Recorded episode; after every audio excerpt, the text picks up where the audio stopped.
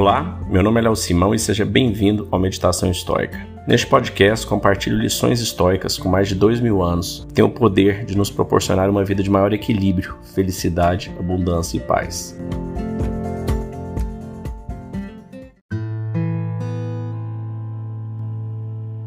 Olá, nós vamos agora continuar.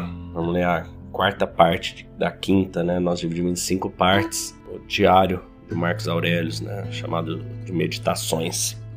Mais uma vez eu peço para que você não deixe de classificar o nosso podcast, dê as estrelinhas que você acha que ele merece e compartilhe com um amigo. Vamos lá, nós vamos iniciar no parágrafo 33.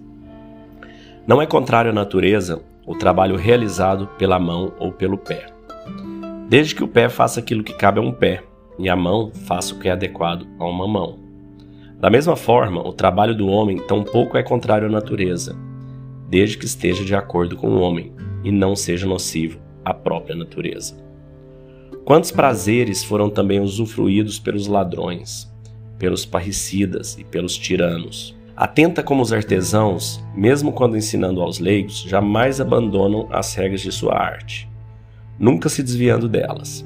Não é estranho como o arquiteto e o médico respeitam as normas de sua arte mais do que os homens em geral respeitam as leis divinas?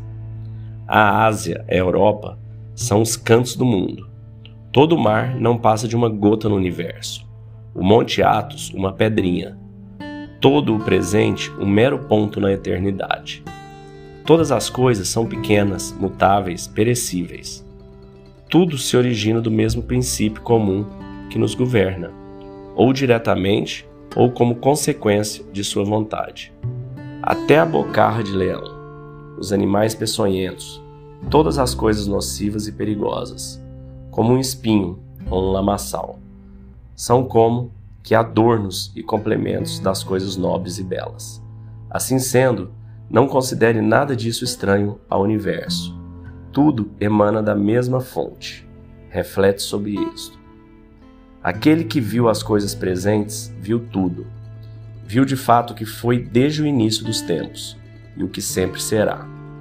Tudo é aparentado, vem de uma só substância. Reflita constantemente acerca do encadeamento de todas as coisas neste mundo, assim como em suas ligações e conexões recíprocas. De certa forma, todas elas são entrelaçadas e, portanto, solidárias uma, sem dúvida, resulta da outra, devido à concordância de seus movimentos, à sua conexão e à sua substância. Adapte-se às coisas que o destino lhe reservou. Busque amar verdadeiramente as pessoas com quem tem de se relacionar.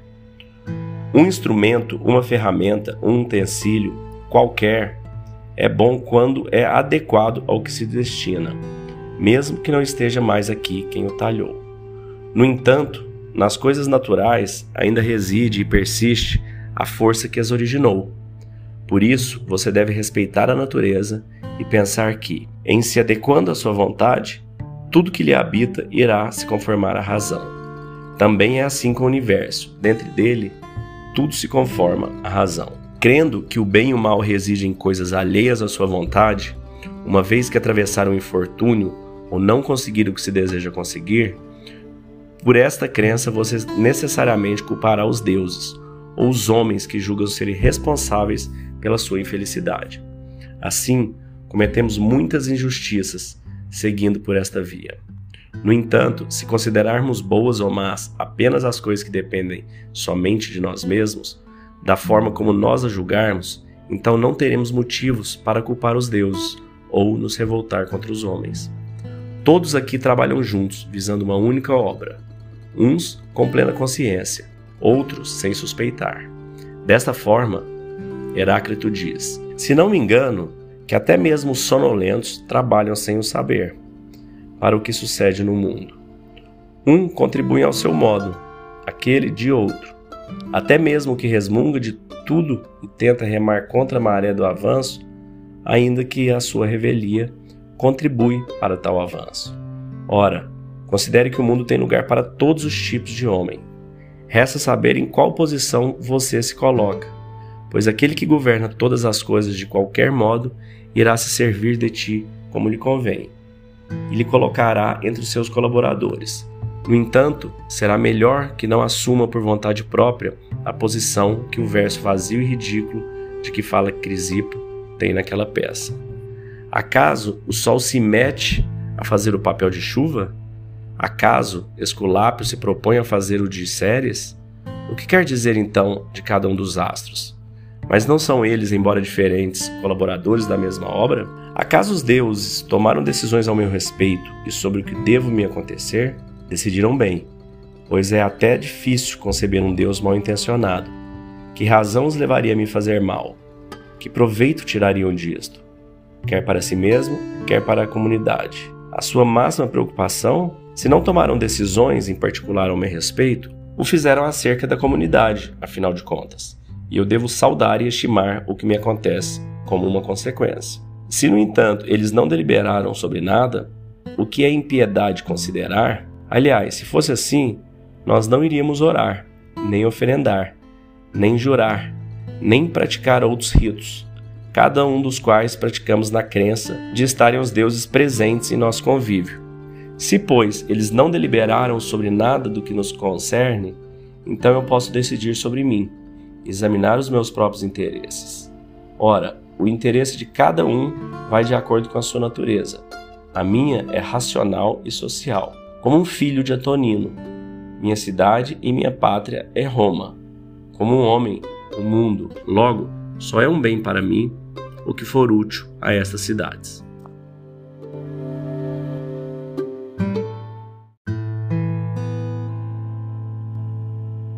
Mais um trecho incrível, né? Aqui você vê que tem uma um tema bem, vamos chamar de religioso, né? De não religião no sentido de dogma, mas nas crenças dele, nas crenças que ele tem em algo maior. Aquele início ele fala: atente como os artesãos e médicos, né? Eles nunca se desviam do, de como eles fazem as coisas, o arquiteto, e os homens ao mesmo tempo se desviam das leis divinas. Então, o que ele quis dizer, você como médico, você não cumpre aquilo que você deve cumprir da forma que você foi ensinado na medicina, você como arquiteto, você como engenheiro, você como qualquer profissão que você tenha, por que, que os homens não cumprem né, essa norma humana, essa norma da justiça, das virtudes? Um questionamento muito interessante sempre lembrar que ele está se fazendo esse questionamento, ele está falando para si próprio, né?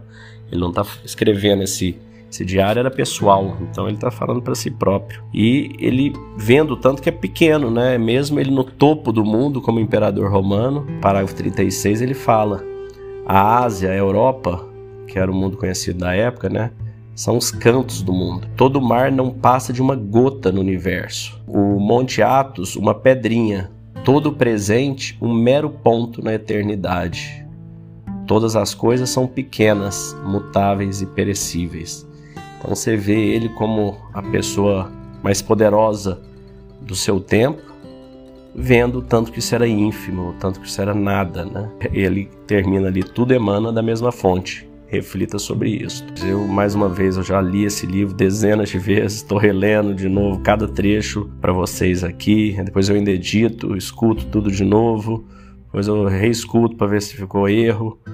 E depois eu reescuto no podcast. E cada vez que eu faço isso, eu tenho uma lição nova, de uma frase nova que me chama atenção. Então eu aconselho que vocês aprofundem. A primeira vez é só para ter uma ideia do tema. Cada meditação dessa realmente é para você meditar em cima de cada linha, de cada parágrafo, porque o conhecimento aqui é incrível. E mais uma vez peço que não deixe de compartilhar esse podcast com seus amigos, com sua família, ajudar outras pessoas a encontrarem esse caminho que você está encontrando aqui conosco.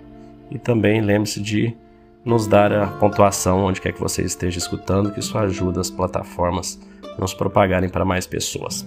Obrigado.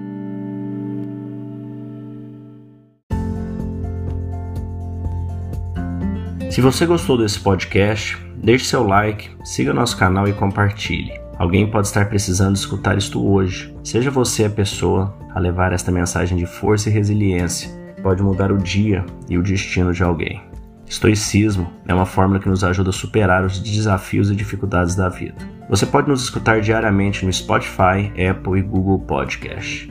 E também no Instagram, buscando por Meditação Estoica. Fique com Deus e tenha um dia de abundância e paz.